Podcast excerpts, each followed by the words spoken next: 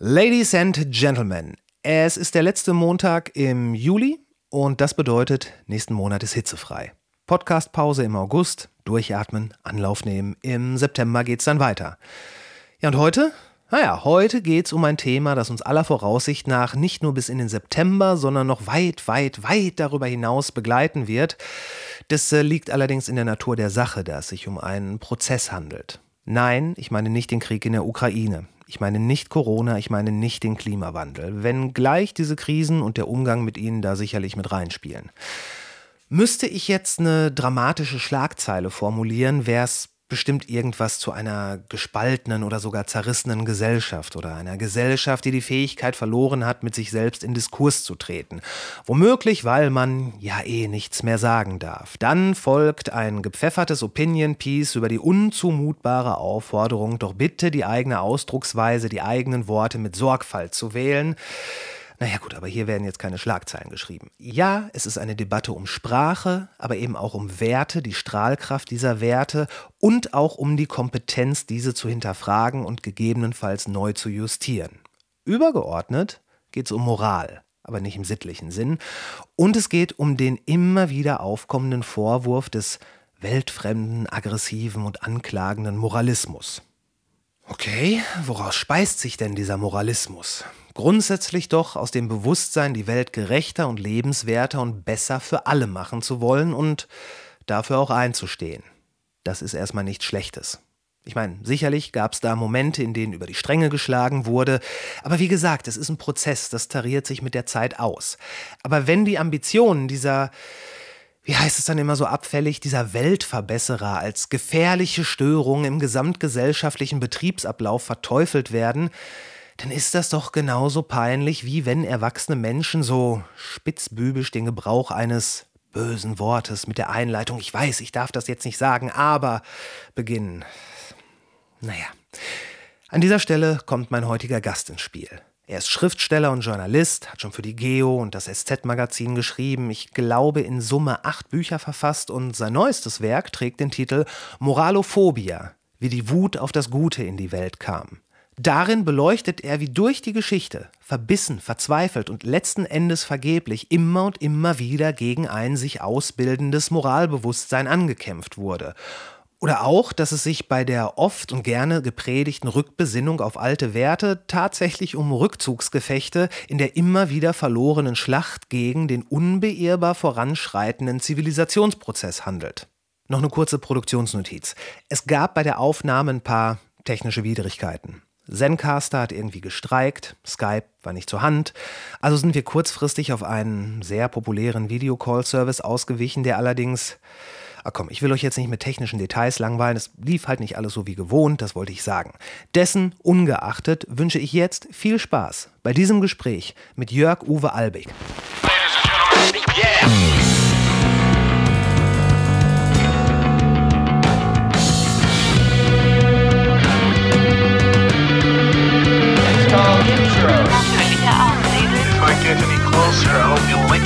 War das nicht ganz so schlimm oder nicht ganz so geil ist? Was wirklich drauf anlegt, könnte man Suicide bei Tiger begehen. Ja, es kann schief gehen. Und das ist, weißt du, hier werden nicht so viele Leute erschossen. 10.000 Mann, wir brauchen Pferde und Kanonen. Ich finde den Plan super, die Welt geht zugrunde. Alles Kacke, bis nächste Woche. Wir versuchen das Ganze mal zivil. Genau, sollte nicht so schwer sein. Vor allen Dingen vor dem Hintergrund, dass wir ja über Moral sprechen. Genau. ist es auch zivilisiert miteinander reden. Das sollten wir versuchen. Ist es nicht irgendwie aus der Zeit gefallen? Also für mich wirkt es sehr aus der Zeit gefallen, über Moral zu sprechen. Da denkt man so an ja, tatsächlich zwei ältere Herren in irgendwelchen würdigen Talaren, die in einer Kemenate sitzen und ähm, ja, über im Regelfall den Verfall der Moral zu philosophieren. Ist das nicht irgendwo ein Thema, was zumindest vom Wortlaut so ein bisschen anachronistisch wirkt? Ja, also ich habe mir das eigentlich gar nicht richtig ausgesucht. Also die Leute, die plötzlich mal angefangen haben, über Moral zu reden, das waren eben eher die, die dagegen äh, sind. Und die sind plötzlich, ähm, vielleicht auch gar nicht so plötzlich, aber irgendwann ist es in mein Bewusstsein gedrungen, dass die dann eben sehr viele wurden und sehr laut und äh, sehr präsent in Feuilletons, Politiker reden. Und äh, da habe ich dann so ein bisschen angefangen, mich zu wundern und äh, wahrscheinlich so ähnlich wie Sie. Ähm, und äh, mir meine Gedanken drüber zu machen. Ja, ja, natürlich, natürlich. Was ähm, hätten Sie sich oder würden Sie sich als einen moralischen Menschen beschreiben? Also ich weiß gar nicht, ob das eine Eigenschaft von Menschen ist oder ob das nicht einfach ein Prinzip ist, dem man äh, folgen kann oder dem man nicht folgen kann. Ich würde das eher, äh, ich würde, glaube ich, eher die letztere Variante bevorzugen. Also ich glaube, es gibt keinen moralischen Menschen oder es gibt auch keinen unmoralischen Menschen. Es gibt äh, Moral als Leitlinie oder als ähm, Präferenz und äh, man kann der folgen oder nicht folgen. Das ist von Situation zu Situation unterschiedlich oder von Tagesform sogar oder von äh, gedanklicher äh, äh, Vielleicht so gedanklicher Ausstattung, wenn man das so sagen möchte? Ausstattung ist mir auch schon, wäre mir auch, glaube ich, schon wieder zu, äh, zu festgelegt. Also ich glaube, man kann morgens aufstehen und äh, eine moralische Entscheidung treffen. Man kann äh, nachmittags vom Schlafen oder nachmittags äh, äh, eine unmoralische Entscheidung treffen und der gleiche Mensch bleiben. Also ich glaube, das ist, äh, es wird ja auch eigentlich ähm, genau so verwendet, dass äh, bestimmte, also von den Gegnern der Moral, also die Leute, die überall äh, Moralisten und Moralisierer und äh, Gutmenschen wittern, mhm. Äh, von denen wird, klar, Gutmensch ist natürlich tatsächlich so eine Zuschreibung, die den ganzen Menschen meint, aber Moralisierung der Politik, was ja auch ein sehr häufiger Vorwurf ist, äh, das bezieht sich, glaube ich, tatsächlich immer auf eine bestimmte Situation und auf eine bestimmte Diskussion und auf bestimmte Fragen, die man entweder unter moralischen Gesichtspunkten verhandeln kann oder ohne diese moralischen Gesichtspunkte, die dann gerne so als dann als moralpolitische, äh, als realpolitische äh, Herangehensweise äh, mhm. bezeichnet. Mhm. Ist, ist Moral eigentlich was oder wird in, gerade in dieser neuen Diskussion Moral als etwas Belastendes dargestellt? Als etwas vielleicht sogar Störendes oder den, den, den wirklichen oder den wichtigen Zielen im Weg stehendes? Genau, es wird meistens als etwas den Betriebsablauf störendes dargestellt, also etwas, was so den normalen Gang der Dinge, äh, wie sie äh, seit Jahrhunderten laufen, ne, wie zuwider läuft oder da einfach stört oder da äh, äh, ablenkt. Ähm, und ähm, also wer sagt, dass äh, Deutschland äh, erstmal auf die eigene Wirtschaft achten soll, bevor, sie, äh, bevor es äh, Flüchtlinge reinholt und äh, möglicherweise sogar noch in den Sozialsystemen äh, ernährt, der findet Moral einfach was Störendes, was, was die äh, betriebswirtschaftliche, ähm, den betriebswirtschaftlichen Ablauf einfach stört.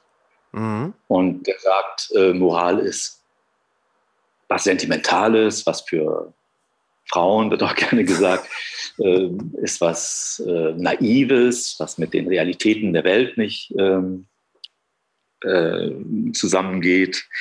Und Wunschdenken wird gerne gesagt. Also es wird immer als, als, was, als ein, ein, ein Störfaktor angesehen, als, ein, als etwas, was aus einer anderen Sphäre kommt, die mit Politik eigentlich nichts zu tun hat. Jetzt, jetzt hätte ich gesagt, dass eine, eine solche Einstellung, dass das, dass das wirklich was Neues ist. Äh, weil in, zumindest in dem, wie ich das immer gesehen habe, war Moral von den, ähm, von den höheren Herren etwas, was sehr hoch gehalten wurde. Gerade also in, ne, in, der Vergangenheit, in alter Zeit, dass, dass da auch immer Moral gepredigt wurde. Und wenn ich jetzt schon sage predigen, Moral hat ja auch irgendwie was, äh, hat mit, was mit der Kirche zu tun. Und es waren solche Instanzen, die den Verfall der Moral beklagt haben und damit einhergehend auch den Verfall der Gesellschaft. Und jetzt scheint es heute so zu sein, dass die Leute, die auch mal wieder den Verfall der Gesellschaft äh, drohen sehen, dass die sich aber nicht auf die Moral berufen, sondern irgendwie dagegen zu stellen scheinen. Ist das wirklich ein neuzeitliches Phänomen oder hat es das schon vorher gegeben? Ich würde sagen, es hat schon vorher gegeben, ähm, weil Moral, also so wie wir es heute im, in der Alltagssprache verwenden oder oft in der Alltagssprache verwenden, äh, eigentlich nicht die Moral ist, die äh, die Philosophen äh, Moral nennen, sondern das ist so ein etwas unscharfes Konglomerat aus guten Sitten, Anstand, ähm, ordentlicher Frisur, aber nicht ähm, das, was Moral eigentlich heißt oder wie eigentlich schon seit der Antike äh, heißt, ähm, nämlich ähm, Gutes tun und möglichst niemanden Schaden dabei. Also das ist im Prinzip ist das, oder wie Schopenhauer es ausdrückt, ähm, äh, niemand, äh, schade niemanden und hilf allen mhm. äh, so gut du kannst. Das ist das Prinzip aller Moral, sagt er.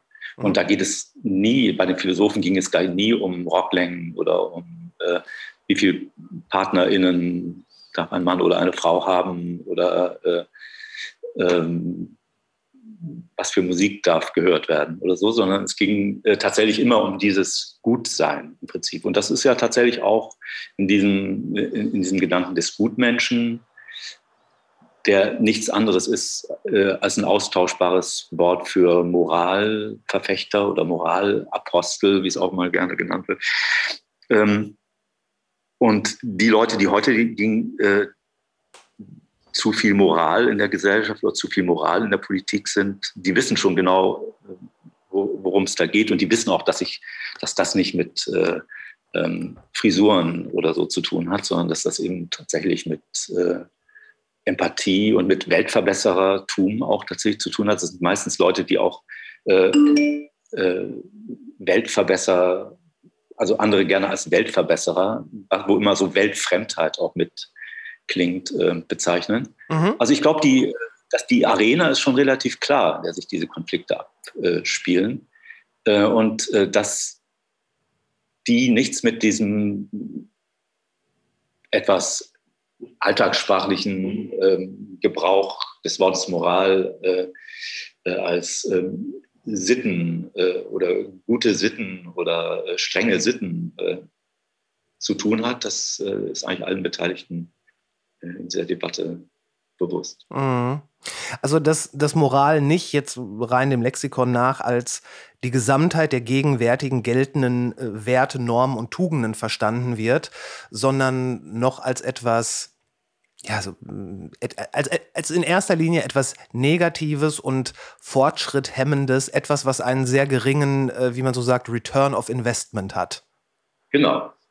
Und man sieht das ja, den, das Unterschied ja, den Unterschied ja auch schon mal, wenn man sich einfach anguckt.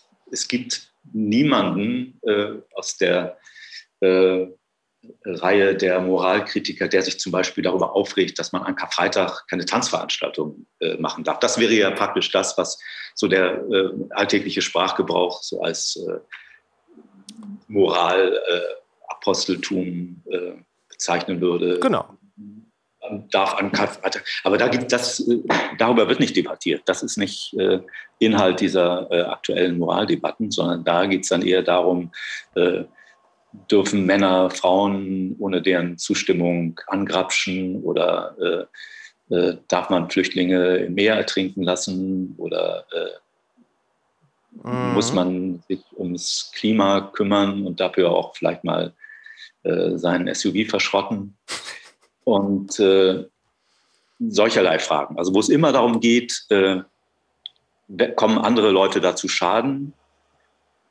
oder nicht. Also das, das sind wir wieder bei Schopenhauer, schade niemanden. Das ist so das Grundprinzip aller Moral. Und wenn es dann noch gut geht, dann versuche noch anderen zu helfen. Aber die Leute, die heute anderen Moralismus oder Moralisierung der Politik vorwerfen, das sind eigentlich immer Leute, die auf das Recht bestehen, anderen notfalls auch zu schaden, wenn dafür äh, die Betriebsabläufe äh, anständig weiterlaufen, wie sie das so gewohnt sind. Aber Sie würden das niemals offen sagen. Also sie würden niemals offen bekunden, also was ich möchte, ist jemandem schaden oder ich möchte so sehr von meinem Recht oder Privileg Gebrauch machen, dass ich bewusst in Kauf nehme, jemandem zu schaden. Das ist, ich, ich habe den Eindruck, das wird dann eher so, eher stillschweigend hingenommen. Also es wird nicht ausdrücklich naja, also, gesagt. Also manchmal schon. Also in meisten Fällen natürlich nicht, weil das ist natürlich auch den Moralgegnern meistens bewusst, dass äh, das schlechte Presse gibt, wenn man äh, zu stark auf die Schädlichkeit ihrer ähm, Aktionen aufmerksam macht. Es geht da um Gewichtung. Nicht? Also manchmal wird es auch offen ausgesprochen, also zum Beispiel diese Debatte, die mal, glaube ich, in der Zeit geführt wurde, auf der Streitseite ganz prominent. Ähm, äh, soll man Flüchtlinge im Mittelmeer retten oder soll man es lassen? Es hieß wirklich, oder soll man es lassen? Mhm. Und äh, das ist dann so, eine klassische, so ein klassisches heutiges Moraldilemma, wo dann es eben Leute gibt, nee, ähm, man kann, wenn man die Flüchtlinge rettet, dann würde man zusätzlich Anreize schaffen. Äh, man würde Leute in die Sozialsysteme holen. Wir können sie nicht alle aufnehmen. Äh, unsere Gesellschaft würde dann äh, nicht mehr funktionieren. Also muss man es lassen oder sollte man es lassen. Und das ist genau das. Also damit wird das ja praktisch sogar zugegeben, dass äh, da Leute Schaden nehmen, also dass es da einen Kollateralschaden gibt, der nicht unbeträchtlich ist, weil es um Menschenleben geht. Und äh, trotzdem wird bei der Abwägung dann eben gesagt, ja, aber äh, wir können einfach nicht und es geht einfach nicht und äh, ähm, es ist nicht zumutbar, äh, angeblich dann Hunderttausende von Flüchtlingen aufzunehmen und deswegen muss man da leider so hart und realistisch sein, also wird dann auch immer gesagt realistisch, ähm, dass äh, wir darauf keine Rücksicht nehmen können. Das wird dann bedauert vielleicht, aber es wird äh, trotzdem bei der Prioritätensetzung dann an zweite Stelle gesetzt. Mhm. Könnte das daran liegen, dass die Leute, die dann so in Anführungszeichen realistisch bleiben wollen, dass die sich einfach zu lange keine Gedanken darüber gemacht haben, wie man weiter verfährt, wenn man diese Menschen dann bei sich aufgenommen hat? Weil solange es ähm, ohne die Augen der Weltöffentlichkeit passiert, so brutal sich das anhört, kann es ja auch sehr bequem sein, Leute dann einfach verrecken zu lassen, ne, wenn es keiner sieht. Genau, aber das ist natürlich ähm, in dem, spätestens in dem Moment, wo, äh, dann, wo dann Leute wie äh, Carola Rakete, äh, der ja auch immer vorgeworfen wird, eine Moralistin zu sein, wenn solche Leute dann eben auf den Plan treten und äh, aktiv und auch äh, unter Beteiligung der Öffentlichkeit Leute aus dem Meer retten, dann ist es natürlich, die Sichtbarkeit natürlich da und auch nicht mehr äh, zurückzudrehen. Mhm. Und äh, dann ist die Debatte eben auch da. Und dann äh, positioniert man sich eben in dieser Debatte. Würde es, oder nein, ich, ich, ich muss das anders fragen. Wenn diese Leute sagen, äh, es würde den, um, um mal bei diesem Wort zu bleiben, es würde den Betriebsablauf stören, dann klingt da ja irgendwie mit, dass der Betriebsablauf, den wir haben, dass der so gut, aber gleichzeitig auch so fragil ist, dass jede Störung da ähm, womöglich negative Folgen für, in Anführungszeichen, wieder die Gesellschaft haben könnte. Machen sich diese Menschen, die die Moral oder die, die Moralisten kritisieren, ähm, versuchen die sich damit einen Freifahrtschein dafür zu holen, dass im Grunde genommen das System, was sie versuchen, nicht ähm, in, im Lauf der Dinge zu beschränken, dass dieses System eigentlich verbessert werden müsste, längst verbessert hätte sein müssen. Ich glaube, der Satz hat jetzt keinen Sinn gemacht, aber Sie wissen, was ich meine. Ja, ich weiß. Ähm, ja, also genau, also es geht natürlich letztlich um Verbesserung. Also bei Moral geht es natürlich tatsächlich immer, bei diesen ganzen Debatten geht es um Verbesserung.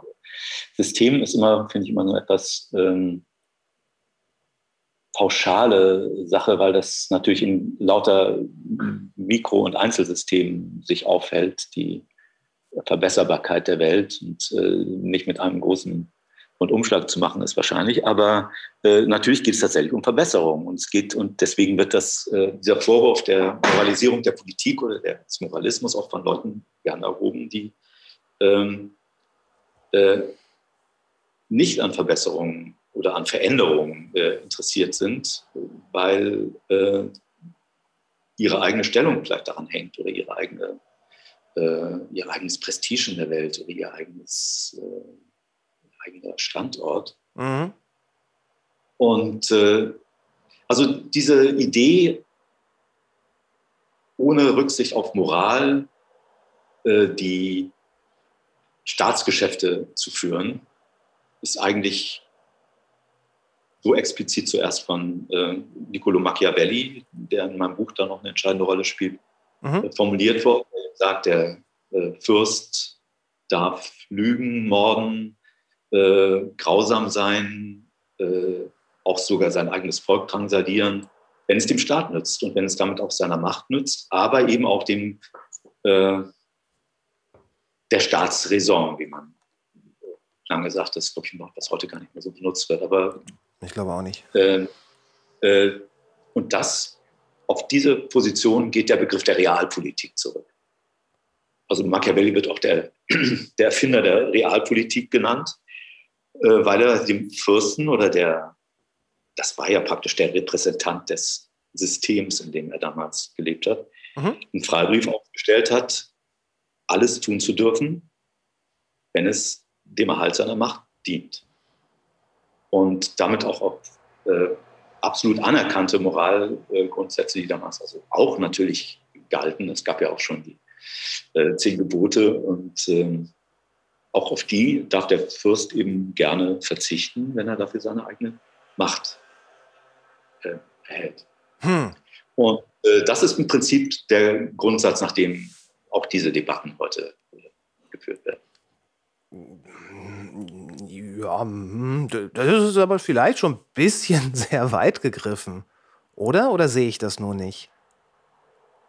Nein, natürlich würde jetzt niemand sagen können, äh, wir bringen jetzt aktiv mal ein paar tausend Leute um, damit äh, das Bruttosozialprodukt ähm, äh, läuft. Machiavelli hätte das wahrscheinlich äh, äh, gut geheißen, aber mhm. das würde heute natürlich wirklich niemand machen. Also ich würde ja auch sagen, äh, das ist ja überhaupt so ein Grundproblem der ganzen Debatte, dass die moralischen Maßstäbe und damit der Zivilisationsprozess ja weitergegangen sind seitdem. Also es ist ja tatsächlich heute, deswegen diskutieren wir überhaupt, deswegen gibt es ja überhaupt äh, einen Widerstand gegen äh, diesen Eroberungskrieg von Putin, weil seit den 20er Jahren des 20. Jahrhunderts Angriffskriege oder Eroberungskriege äh, geächtet sind ja. von der Völkergemeinschaft.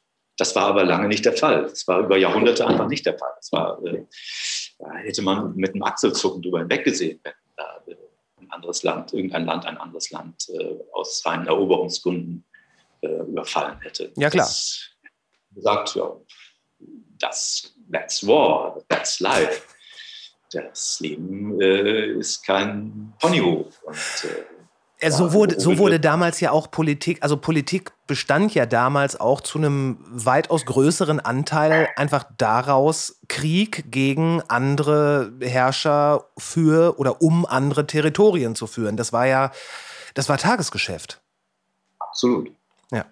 Äh, da sind wir auf jeden Fall weiter, Gott sei Dank. Und das ist eine moralische Entwicklung und äh, nicht äh, aus irgendwelchen Interessen, äh, also Interessen der äh, beteiligten Staaten also vor allem der, Stärken, der starken Staaten sind dadurch natürlich eher beeinträchtigt worden. Also kein äh, äh, militärisch äh, hochentwickelter Staat hätte ein Interesse dran, also sachliches Interesse dran, äh, seine Fähigkeit oder seine, seine äh, äh, Lizenz zum Eroberungskrieg einzuschränken. Das ist eine moralische Übereinkunft, die sich in der Völkergemeinschaft gebildet hat und es hat lange genug gedauert und was dahinter steckt, sind eben tatsächlich so Bewegungen wie der Pazifismus und äh, andere moralische äh, äh, Gutmenschenbewegungen. ja, Da bin ich sicher, weil diese, weil diese Bewegungen dann auch entsprechend Gehör sich verschafft haben und dann auch gefunden haben. Ich kann mir aber auch vorstellen, dass es eine, dass es zumindest zum Teil auch eine wirklich ökonomische Entscheidung war, sowas nicht mehr zu tun, weil die, weil Staaten einfach gemerkt haben, dass ähm, in einem, in einem Frieden auch immer noch Wohlstand erwirtschaftet werden kann. Also wir sind ja schon so weit, dass äh, das nicht der einzige Weg äh, für einen Staat ist, äh, Wohlstand für seine Bevölkerung zu oder anzureichern, muss ja nicht zwangsweise der Krieg sein. Und wir haben, würde ich behaupten, äh, auch die Phasen des Friedens genutzt, um dieses, dieses Prinzip dann in die Tat umzusetzen. Oder anders gesagt, Deutschland insbesondere, dem Land geht es so gut, dass es nahezu, zumindest nach meinem Verständnis, sehr schwierig wäre, einen, einen wirklichen Angriffskrieg zu führen. Denn würde es nur gelingen, dass, dass der entsprechende Gegner dann eine, sagen wir, eine Bombe auf Frankfurt wirft, dann wäre mal eben das komplette europäische Finanzwesen dahin. Wir, ich glaube, wir haben es in Friedenszeiten geschafft, einen so hohen Wohlstand zu erwirtschaften, dass wir einfach viel zu viel zu verlieren hätten. Das ist natürlich durch die Reichweite der Waffen, also der erhöhten Reichweite der Waffen natürlich auf jeden Fall auch äh, Aspekt, den man nicht vergessen darf. Aber ich glaube trotzdem, dass es ähm, auch früher äh, haben, äh, haben Staaten durch Kriege äh, finanzielle Einbußen gehabt. Also äh, der Dreißigjährige Krieg hat äh, alle beteiligten Länder ruiniert. Mhm.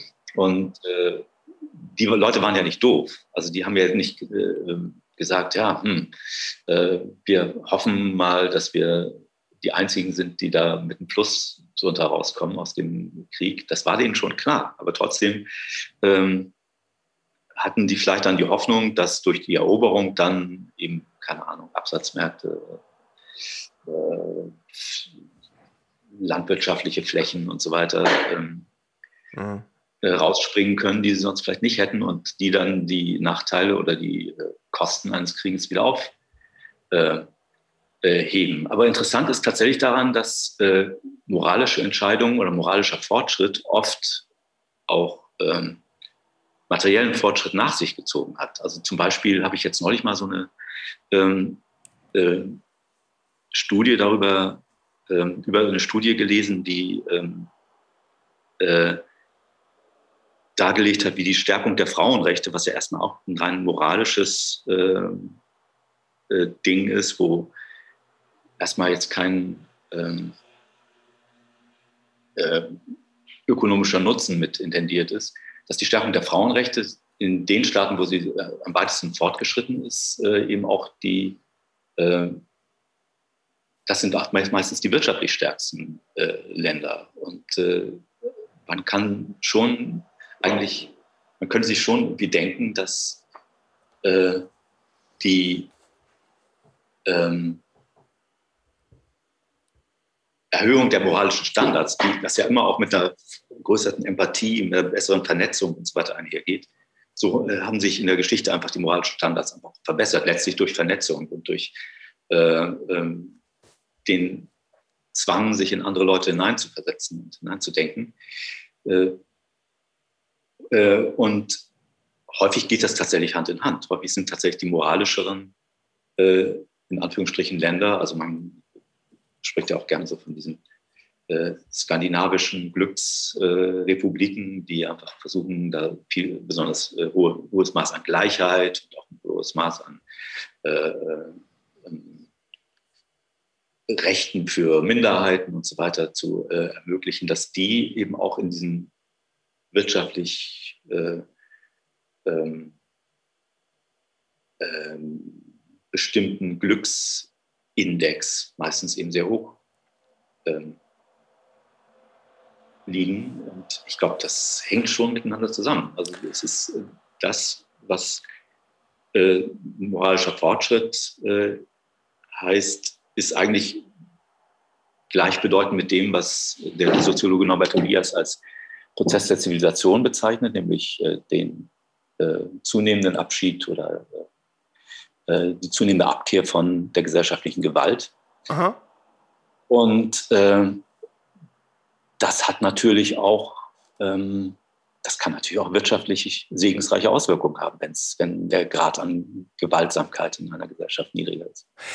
Ja, das steht, das steht außer Frage. Und ähm, ich meine mich zu erinnern, dass auch gerade die, ähm, die skandinavischen Länder, das, die sich auch wirklich auf die Agenda geschrieben haben, dass eine, eine Form von Zufriedenheit und Glück wirklich in der Bevölkerung vorherrscht und äh, dass es halt nicht nur um das Bruttosozialprodukt oder, äh, oder Artverwandtes geht, sondern dass die wirklich angetreten sind und entsprechend auch Politik machen mit dem Ziel, dass die Bürgerinnen und Bürger zufriedener und ja, glücklicher sind.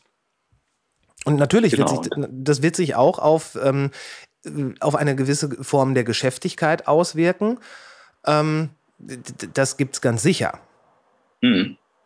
Es steht natürlich noch die Frage im Raum, wenn, wenn es nachgewiesenermaßen so ist, dass äh, glückliche, zufriedene, gleiche Gesellschaften einen ähm, wirtschaftlichen, also gesamtgesellschaftlich gesehen, ein, ein wirtschaftliches Plus oder mit einem wirtschaftlichen Plus aus der Sache rausgehen, ist es dann einfach so, dass die Leute, die das Ganze kritisieren, hier denken, dass sie dann einen Teil von ihrem Kuchen abgeben müssen? Würde ich mal sagen. Also sei es jetzt der tatsächlich ökonomische Kuchen oder sei es jetzt einfach Statuskuchen. Also ich glaube, so bei den Rückzugsgefechten, den so ähm, der sprichwörtliche alte weiße Mann führt, dass es da schon oft einfach so mehr um Statuskämpfe äh, geht, dass der unangefochtene äh, Status dieser Personengruppe einfach von Generation zu Generation sinkt und ja. äh, im, im, im, Dienst der Gleichheit und im Dienst der ähm, Chancen für bisher nicht so ähm, privilegierte Gruppen.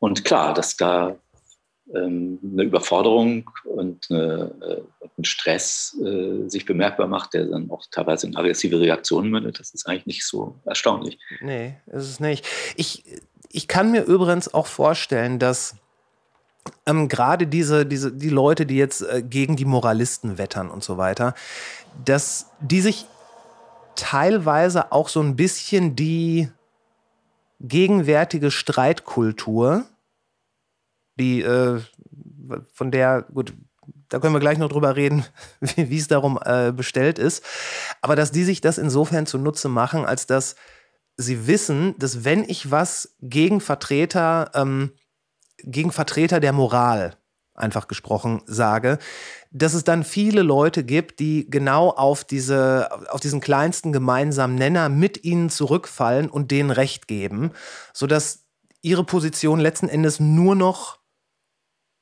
äh, ja, nur noch die ist eines, mit dem Rückzugsgefecht, das war ein hervorragender Begriff, ähm, quasi eines, eines, äh, eines Obergefreiten im Rückzugsgefecht, der noch äh, aus den, äh, aus den Schützengräben schreit, wie schrecklich das eigentlich alles ist. Genau, ja, so will ich das auch äh, sehen. Also und, äh, natürlich äh, dadurch, dass ähm, dieser kleinste gemeinsame Nenner, wie Sie das nennen, äh, sich immer mehr auf diese antimoralische Haltung ähm, äh, zusammenknüllt. Dadurch äh, bilden sich natürlich auch ganz unwahrscheinliche Koalitionen. Also dass jetzt auch äh, ähm, sich als linksverstehende Leute wie äh, Sarah Wagenknecht ähm, dann plötzlich in einem Boot mit äh, ähm, CSU-Vertretern oder äh, Bund der deutschen Industrie sehen können und äh, die früher wahrscheinlich nicht unbedingt äh, gemeinsam gekämpft hätten. Ja. Ähm, aber, wobei da habe ich, äh, also ich, ich, bin da äh, nicht wirklich im Boot mit, äh, mit Sarah Wagenknecht, was das angeht. Aber so allgemein gesprochen habe ich, hab ich so ein bisschen den Eindruck, dass es dass es schwierig ist, das, was wir eingangs schon gesagt haben, dass ein Mensch eine ähm, moralische Entscheidung am Morgen treffen kann und zum Beispiel auch eine amoralische am Nachmittag, dass es da heute schwierig ist, so wirklich Spielraum zu haben. Das heißt, es ist so ein bisschen, es, es wirkt teilweise so ein bisschen sehr absolut. Entweder ist man vollkommen und in allen Bereichen mitverhaftet oder man, äh, oder man ist verbrannte Erde. Also ich erlebe es so nicht. Also ich würde mich selber jetzt nicht als äh, Dauermoral-Athleten äh, bezeichnen, sondern äh, also ich, also zum Beispiel, wenn ich jetzt, ähm, keine Ahnung, also ich glaube, ich benutze jetzt auch nicht ständig die äh, moralisch einwandfreien Bezeichnungen für alle möglichen Personengruppen. Ja. Äh, und äh, beim Gendern bin ich auch jetzt nicht äh, Weltmeister und mache das eher so ähm, flexibel, wie es gerade passt. Und habe da aber noch nie irgendwelchen Stress mitbekommen. Also ich äh, bin ja auch, keine Ahnung, ich bewege mich ja auch in der Öffentlichkeit. Und äh, ich glaube, dass diese Konflikte sich dann auch eher dann auf so moralische Fragen stürzen, wenn der Grundkonsens sowieso schon mal überhaupt nicht da ist. Also wenn es sowieso schon klar ist, äh, das ist jemand äh, aus der äh, aus der bösen Ecke oder so. Also ja. ich, ich, wie gesagt, also ich kann, ich habe keine Ahnung. Also ich selber habe einfach noch nie diese ähm, diese äh, Cancel Culture, die äh, da immer so als Gespenst an die, Welt, an die Wand gemalt wird, am eigenen Leib äh, erlebt, wobei ich mir gleichzeitig eben nicht auf die Fahnen schreibe, dass ich da wirklich äh, äh, immer alles äh, moralisch entscheide. Mhm. Da müssen wir gleich wieder hin zurück, weil ich sehe gerade, dass das Zoom-Meeting irgendwie nicht mehr viel Zeit hat. Ähm, ich, ich will mal, wir machen eine kurze Pause. Ich äh, check mal eben, dass ich ein neues Zoom-Meeting an den Start kriege und dann machen wir gleich genau hier weiter. Ich habe mir das aufgeschrieben, okay? Okay. Wir waren an dem Punkt, dass es Ihnen persönlich noch nicht passiert ist, äh, dass, dass Sie in irgendeiner Art und Weise mit Cancel Culture etc. in Berührung gekommen sind. Ja. Ich glaube, dieses ganze Phänomen der Cancel Culture, also ich bin es auch nicht, aber ich bin auch nicht wirklich eine Person des öffentlichen Lebens ich glaube, sowohl diese Cancel Culture als auch dieser, dieser verzweifelte Aufschrei, was darf man eigentlich noch sagen, das wird teilweise viel zu hoch gehalten, weil gerade der Otto Normalbürger, der wird im allerschlimmsten Fall darauf hingewiesen, dass er irgendeinen Begriff benutzt hat, der den man so nicht mehr benutzt. Und da kann ja eigentlich niemand wirklich ein Proble äh, äh, Problem drin sehen, ähm, würde ich sagen.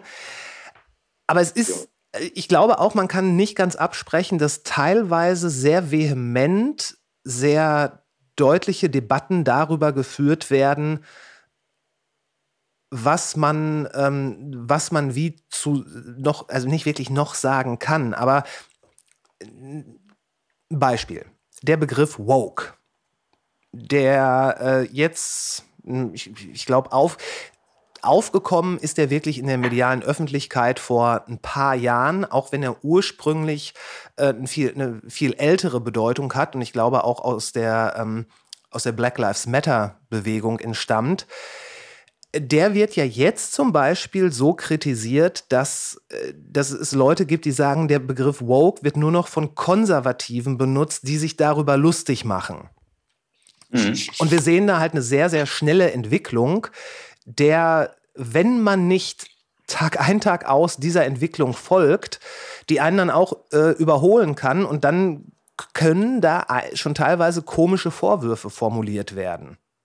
Das verstehe ich jetzt nicht ganz. Also die, ähm, das wird von Konservativen also äh, ich habe ich hab öfter verlacht der Begriff, ja klar. Genau. Also das genau. äh, ist mir auch aufgefallen. Äh, aber ähm, ich kenne zum Beispiel niemanden, der sich selber so nennt. Also ich habe das noch nicht erlebt. Das ist richtig. Das ist ähm, ähm, das war, glaube ich, in wie die meisten Eckpunkte dieser, dieser Diskussion kommt es ja aus Amerika. Und ich glaube, es war 2017, als ähm, verschiedene Leute mit den, äh, mit den Stay Woke Signs bei den Protesten waren. Ich glaube mhm. auch nicht, dass da jemand ist, der sich so nennt. Genauso wie ich glaube nicht, dass es jemanden gibt, der sich selber als Moralisten bezeichnen würde oder als Moralistin. Mhm. Aber dass es halt doch ein, ähm, ein Begriff ist, der als etwas Positives und äh, vielleicht sogar als eine, eine Art von mm, von ja, Kampfbegriff ist ein blödes Wort, aber mir fällt echt leider gerade kein besseres ein, dass der als ein positiver Riot Call angefangen hat und dann in etwas äh, Negatives übersetzt wurde und jetzt ähm, von wenigen Leuten nur noch genutzt werden will. Ja. Und das ist so eine Entwicklung, die teilweise so schnell vorangeht, äh, dass, dass ich, also ich, ich kann mir vorstellen, dass es, dass es da wirklich auch schwierig ist, gerade sich den ganzen Entwicklungen, die sich in Twitter und teilweise auch auf Reddit entspinnen, dem zu folgen. Ja, würde ich auch sagen.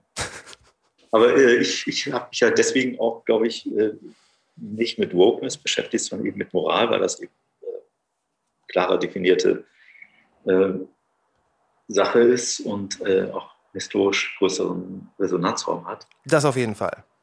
Und äh, ich glaube auch nicht, dass es das Gleiche ist. Also ich glaube, Wokeness, also es hat, glaube ich, schon Verwandtschaften. Also ich meine, Wokeness bezeichnet, glaube ich, eine bestimmte Sensibilität mhm. für ähm, für Diskriminierung, für Ungleichheit, für äh, Unterdrückung. Und äh, das, würde ich sagen, äh, ist auch das, was eine moralische Haltung zur Welt ausmacht. Letztlich eine Sensibilität. Und glaube ich, schwierig wird es dann, wenn aus einer Sensibilität Anwendungsrichtlinien äh, entstehen. Also ich glaube, ähm, dass da gibt es eine ganz schöne Parallele aus, der, äh, aus dem Kampf um die Sklavenbefreiung bzw. Abschaffung des Sklavenhandels äh, Ende des äh, 18. Jahrhunderts. Ähm, da gab es eine Diskussion in der, ähm, in der Bewegung zur Abschaffung des Sklavenhandels, ob man das Wort Mister überhaupt noch benutzen darf. Weil das Wort Mister an das Wort Master erinnert, also Sklavenhalter. Und äh, das nicht eigentlich abgeschafft werden sollte. Mhm.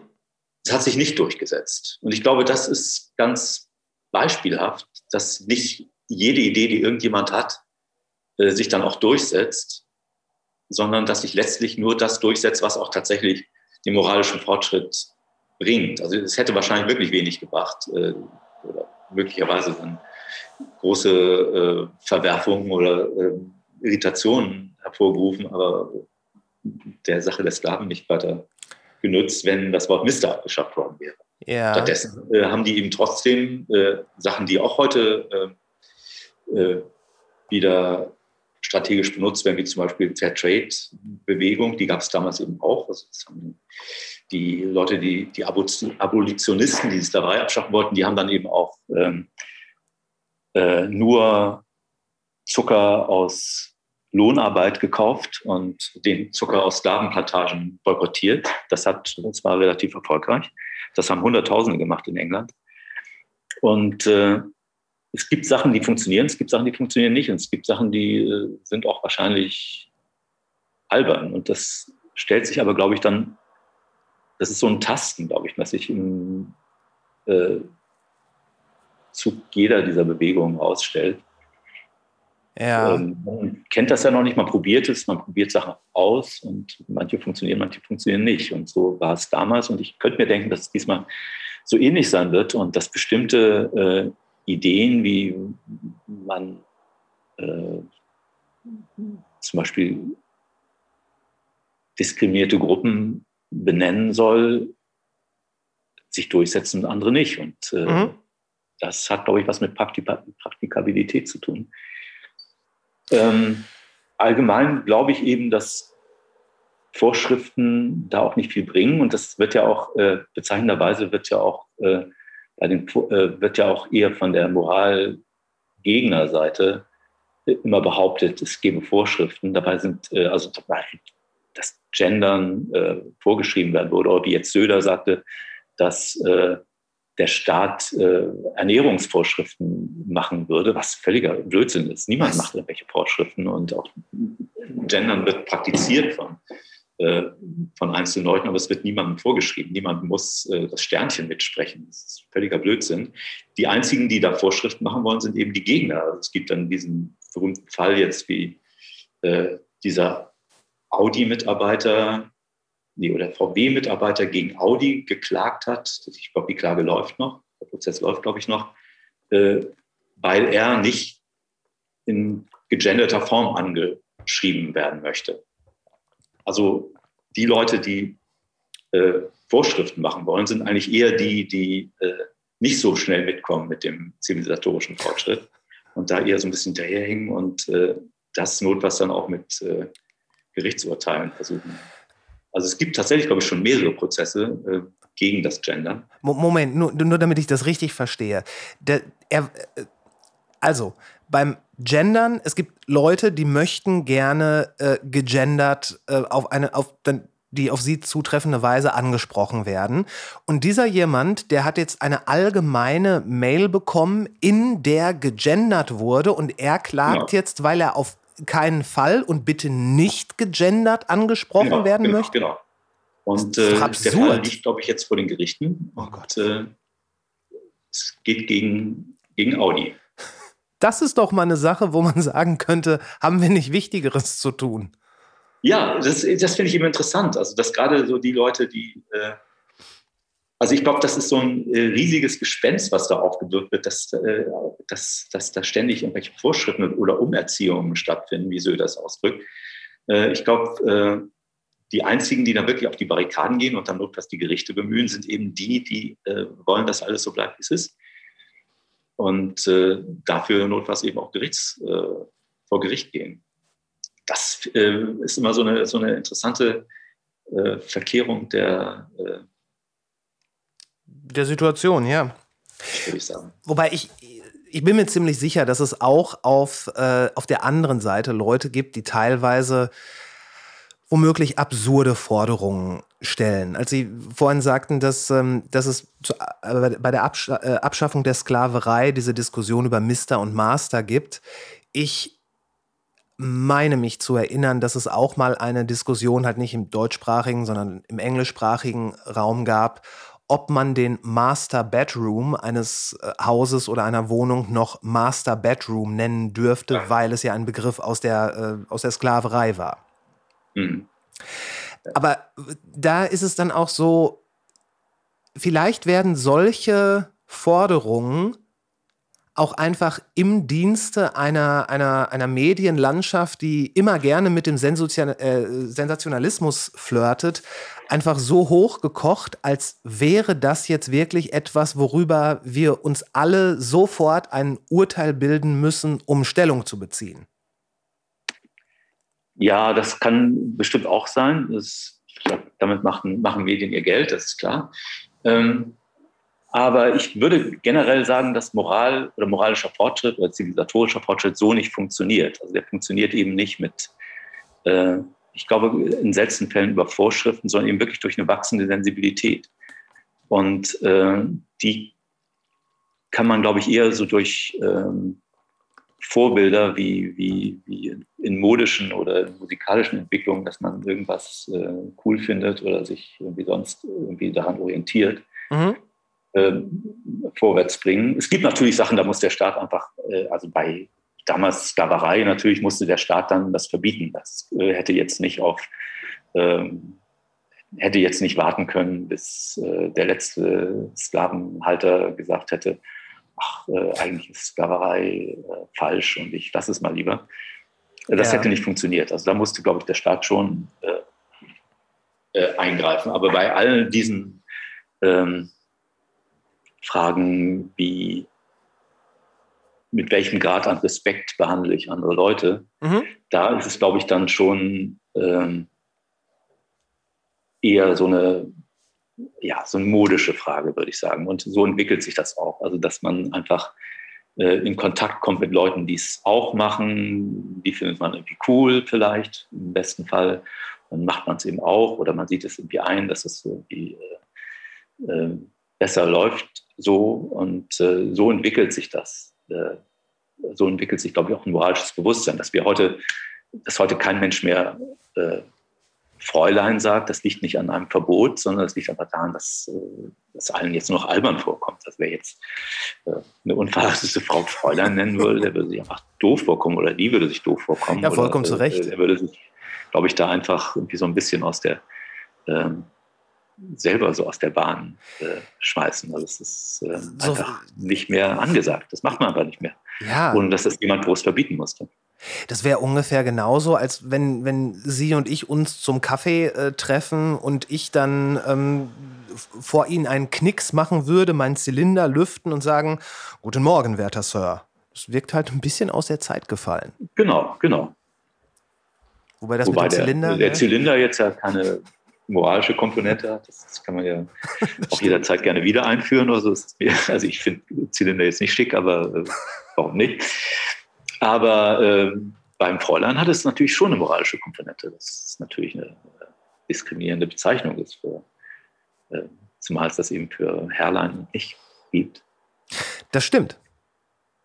Ja, das, absolut, absolut richtig. Könnte es, könnte es auch daran liegen, dass, dass man da jetzt so sich verhärtende Fronten beobachtet, dass ein Großteil dieser Diskussion und Debatte überhaupt nicht als wirkliche Diskussion und Debatte geführt wird, also von Angesicht zu Angesicht, sondern dass, dass sich das alles so in die, in die äh, Twitter-Threads und Artikel und Blogposts verlagert, sodass man dass in den seltensten Fällen wirklich zwei Leute, die sich uneins sind, gegenüberstehen und äh, einfach mal wie normale Menschen miteinander sprechen und ihre Argumente austauschen, könnte es sein, dass durch diese Distanzierung zu einer Debatte ähm, dass das, das auch äh, sich massiv negativ auf die eigentliche Diskussion auswirkt? Ähm, teils, teils. Also ich glaube, natürlich ist es immer besser, wenn man sich gegenüber äh, sitzt oder steht und äh, Argumente austauscht. Das ist äh, auf jeden Fall der Königsweg zur ähm, Meinungsbildung und ähm, auch zum, zum Fortschritt. Das würde ich auch sagen, das ist natürlich schwer zu organisieren Ja. in einer äh, großen äh, Gesellschaft, die nicht am selben Ort wohnt. Aber ähm, das Zweitbeste ist dann schon, finde ich so. Äh, also ich finde die, äh, dieses Ausmaß an Diskussion, das wir jetzt haben, was einfach vor 20 Jahren nicht möglich war, weil die technologischen Gegebenheiten nicht vorhanden waren, das ist unterm Strich schon eher gut, finde ich. Also dass dann natürlich Leute aufgeschreckt werden dadurch, die vorher wahrscheinlich von der Diskussion gar nichts mitgekriegt hätten und äh, einfach friedlich entschlafen wären am Ende ihres Lebens, ohne zu wissen, dass es überhaupt eine Diskussion um Fräulein gegeben hat oder so. Gut, Fräulein ist natürlich noch eine andere Zeit, da gab's, das war vor dem Internet, aber ähm, das ähm, da ähm,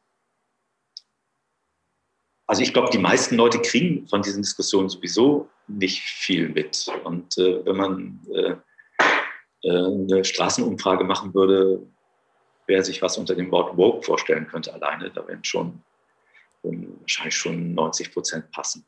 Mhm. Also ich glaube, das sind ja sowieso äh, extrem, äh, also auch die Leute, die äh, Kommentare äh, bei Zeit Online oder Spiegel Online schreiben, das ist, glaube ich, eine, eine ganz eigene Welt, die äh, gar nicht unbedingt repräsentativ ist für die Gesellschaft. Und Twitter schon gar nicht. Also Twitter ist, ich weiß nicht, wie viele äh, User die haben, aber es ist wirklich verschwindend wenig, wenn man das äh, mit der Gesamtgesellschaft äh, gegenrechnet. Klar. Also es ist sowieso äh, ein Minderheitenprogramm. Und da finde ich es aber eigentlich schon, weil das strahlt natürlich dann schon so ein bisschen ab, äh, finde ich es eigentlich schon ganz gut, dass äh, da Leute im, entgegen allem, was immer so gesagt wird, äh, dass Leute in ihrer Blase bleiben, das haben sich früher viel mehr, bevor es das Internet gab. Ähm, da gab es überhaupt keine Möglichkeit, wenn man äh, aus äh, hinter Schweinehofen kam, äh, mit äh, anderen Meinungen konfrontiert zu werden. Das ist durch das Internet eben schon möglich und äh, dadurch zwangsläufig führt das zu einer Vernetzung, wo irgendwann unterm Strich, glaube ich, was Positives dabei rauskommen kann, auch wenn sich da erstmal, wenn da erstmal die Fetzen fliegen. Und ich habe zum Beispiel selber gemerkt, ich werde seitdem ich in sozialen Medien ähm, mich umgucke, mit Meinungen konfrontiert werde, mit denen ich vorher einfach nicht konfrontiert worden bin. Ich finde das erstmal positiv. Ja, ja, das stimmt. Ich glaube nur, dass die Menschen damit, dass viele Menschen damit noch nicht umgehen können. Noch gar, ja. damit meine ich gar nicht ja, mal, das dass. Kann sein. Also, das kann sein, aber das lernen die auch. Also ja, das, das, das so, es gibt es ja noch nicht so lange. Eben. Dass es, dass es einfach sehr schnell ging, dass äh, ne, der, der, der Herrenkreis in Schweinehofen ähm, mit einmal auch über Journalismus, ähm, Fernsehen etc. mit Begriffen konfrontiert wird, die aus einer Diskussion in, im Raum des Internets entstanden sind, weil er eben genutzt wird, damit Leute diskutieren. Und dass die da überhaupt nicht hinterherkommen, dass das für die jetzt alles viel zu schnell geht. Und dann wäre es ja auch es wäre nicht gut zu heißen, aber man kann es irgendwo verstehen, wenn man dann sagt, so, also das ist ja alles Moral und das stört hier unsere Kreise und darum ist das vollkommen abzulehnen. Und dann, ja, dann hat man sofort wieder einen Streitpunkt. Ja. Ja. Ja, äh, also Sie würden da durchaus die Theorie vertreten, wenn ich Ihnen jetzt mal ganz dreist ein paar Worte in den Mund legen darf, dass wir da am noch in einem Frühstadium einer Entwicklung sind, die am Ende etwas Positives hervorbringen wird? Würde ich sagen. Also solange meine Hoffnung da nicht ähm, stark äh, äh, zerstört wird, äh, bleibe ich bei der. Ähm, also ich, mal, also ich, ich hoffe es auf jeden Fall und ähm, ich wüsste nicht, warum, warum es nicht so sein sollte, weil Vernetzung eigentlich immer äh, in der Geschichte zu ähm, Fortschritten geführt hat. Aber auch am Anfang meist zu Reibung. Auch am Anfang zu Reibung, klar. Also als die Leute alle in die äh, Großstädte geströmt sind vom Land, weil äh, äh, äh da äh, die größere Freiheit und auch der größere Wohlstand zu finden war, äh, da gab es natürlich anfangs extreme Reibungen. Die haben sich natürlich genauso gefetzt, wie man es heute am Internet tut. Na klar. Und ich glaube, das äh, ist ganz klar, wenn große Mengen von Menschen auf einen Raum drängen, ob das nun ein äh, real physischer oder ein virtueller ist, äh, dann treten sie sich auch auf die Füße. Wobei da möchte ich wetten, dass die Leute, die vom Dorf in die Stadt kamen, dass dann die Eltern, die ja meist dann auf dem Dorf geblieben sind, immer den Verfall der Moral in der Stadt gewittert haben.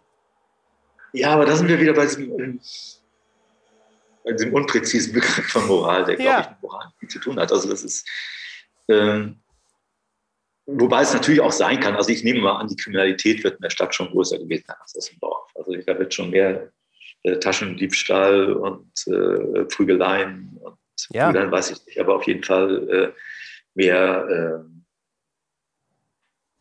äh, äh, Eigentumsdelikte werden da schon stattgefunden haben, als auf dem Dorf. Also insofern kann man wahrscheinlich sogar, wenn man den Schopenhauersche oder den philosophischen Begriff von Moral anlegt, kann man da wohl auch sagen, dass das äh, da in der Stadt schon ein bisschen ähm, äh, heftiger zugegangen sein mag als auf dem Dorf. Also das, insofern hätten die Eltern dann vielleicht auch gar nicht Unrecht gehabt. Aber ich würde dann schon ganz gerne auf diesen ähm, äh, klassischen Begriff von Moral. Na gut, na gut.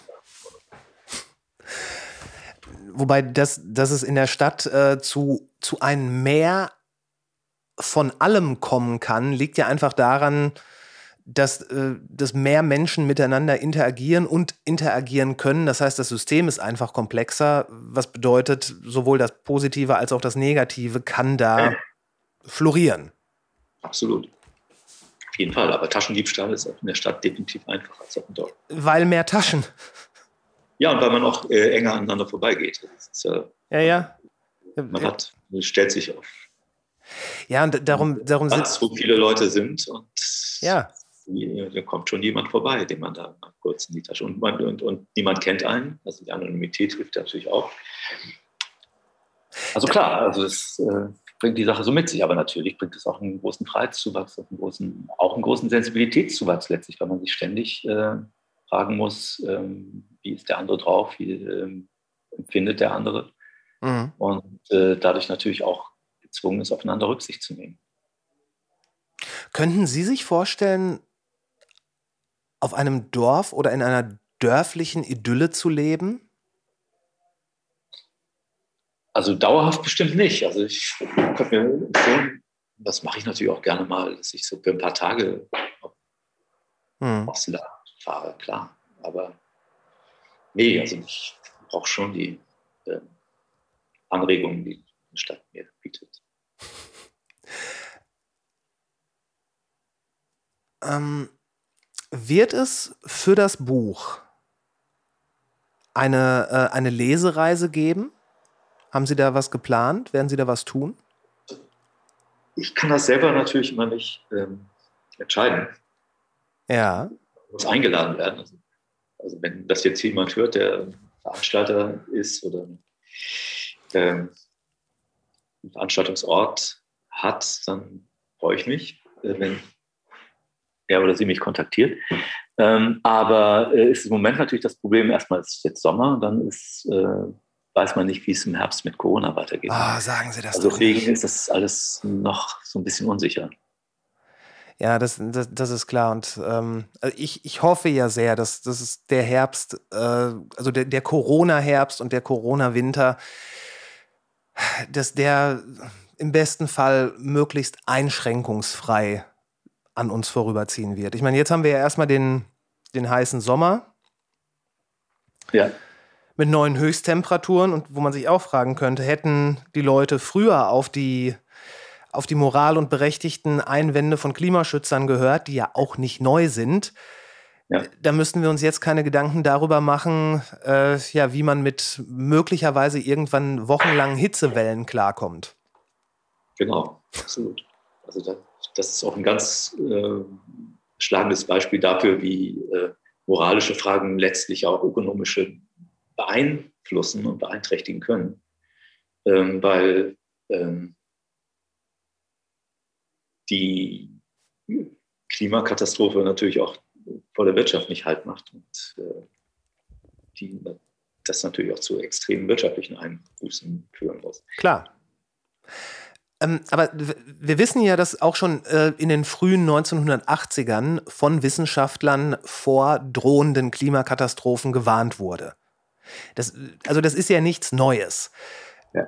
Würden Sie sagen, dass es auch ähm, einer Form der Moralität geschuldet ist, dass die Politiker heute zuhören und sich das, dem Ganzen auch annehmen, als im Vergleich zu den 80ern, wo sie es wahrscheinlich gehört, aber dann mit einem Schulterzucken abgetan haben.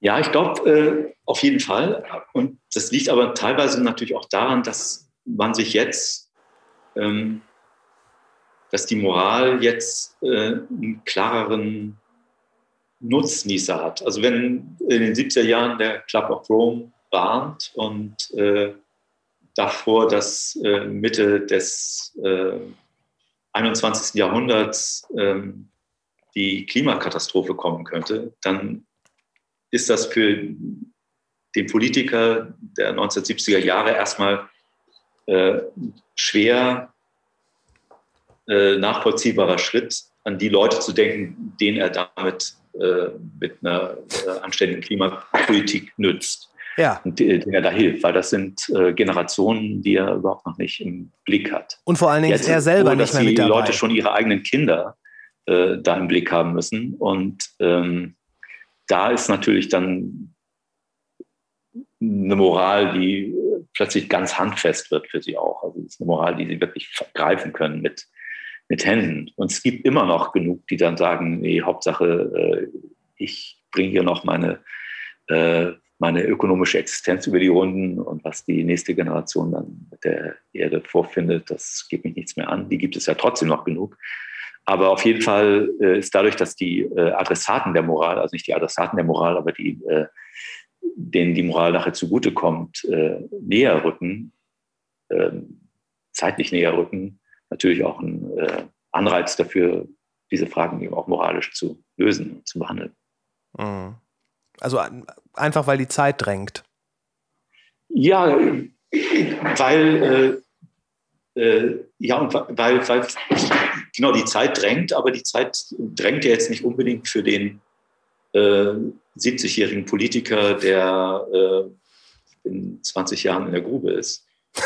Äh, sondern die Zeit drängt eben, wenn man sich überlegt, ja, was machen denn meine Kinder dann? Oder wenn ich keine Kinder habe, was macht dann die Generation meiner äh, äh,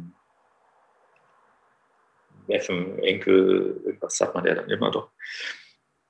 Ähm, und äh, das ist dann eine moralische Frage. Also wenn es mich nicht mehr selber angeht, sondern andere, dann ist es eine moralische Frage. Und ähm, dann hilft es natürlich, wenn man die Person kennt äh, oder kennen könnte, für die man das macht. Ja, das war gerade ein super gutes Zitat. Wenn es mich nicht mehr selber angeht, sondern andere, dann ist das eine Frage der Moral. Genau. Das fand ich super. Ich, ähm, ich bin, ich bin auch tatsächlich mit meinem äh, Fragekatalog durch. Ich möchte nochmal ganz, ganz herzlich Danke sagen. Ähm, ihr Buch ist bei Klett Cotta erschienen. Gerade eben, ich glaube, 6. oder 9. Juli war Veröffentlichung. Kommt das hin? Ähm, da war was in Berlin. Nee, es war 18. Juni, glaube ich. Ah, okay. Vielleicht sagen wir nochmal den Titel, Moralophobia. Moralophobia. Der Titel, äh, wie die Wut auf das Gute in die Welt kam. Ja. Äh, genau. Und und ja, äh, falls, falls das jemand äh, hört, möchte ich unbedingt, dass der, der, der großartige Artikel von Ihnen im Spiegel nochmal erwähnt wird, der leider in der Online-Version auch wieder mich ein bisschen wütend gemacht hat, dass es immer noch kein vernünftiges Micropayment-System für solche Artikel gibt. Ähm, den werde ich auf jeden Fall auch in der äh, Podcast-Beschreibung verlinken. Der ist großartig geschrieben, un unfassbar gut. Und das war letzten Endes, also ich habe den Artikel gelesen und danach habe ich sofort ähm, die Damen und Herren bei Klett-Cotta angeschrieben. Ja, freut mich sehr. Also der äh, Artikel basiert auf dem letzten Kapitel des Buches. Also ist äh, tatsächlich ein Teil davon, kann man sagen. Mhm. Insofern, wer das Buch hat, der kriegt den auch. Also der muss gar kein Spiegel-Abo abschließen, sondern einfach das Buch kaufen, dann ist man safe. Das Buch kaufen. Alles klar. Nochmal vielen, vielen Dank für Ihre Zeit und äh, ich hoffe, wir sprechen ja, uns spätestens beim nächsten Buch wieder und vielleicht dann sogar, dann haben wir auch diese ganzen technischen Probleme nicht. Dann treffen wir uns einfach in Berlin, vielleicht äh, in einem Café und vielleicht sogar mit Zylinder. Absolut gerne. Gut. Danke. Bis dann. Schönen Tag noch. Und wir sind raus. Das Buch Moralophobia gibt's wie sollte es anders sein, im Buchhandel. Links dazu gibt's in den Show Notes dieser Folge. Wie eingangs schon erwähnt, natürliche Ausrede macht jetzt eine einmonatige Sommerpause. Solltet ihr Sehnsucht haben, dann schreibt mir gerne oder schaut auf Instagram vorbei oder abonniert den 5G-Newsletter, der läuft nämlich weiter. Und solltet ihr den Impuls verspüren, diesen Podcast unterstützen zu wollen, vielleicht beim Durchhören der anderen 125 Folgen, die allesamt kostenlos in der Podcast-App eurer Wahl bereit liegen. Schon ab 2,50 Euro im Monat könnt ihr über Steady ein Supporter-Abo abschließen. Wir hören uns wieder, hochverehrtes Publikum, und zwar ja, im September. Bis dahin, was immer ihr tut, macht's gut. Bis später.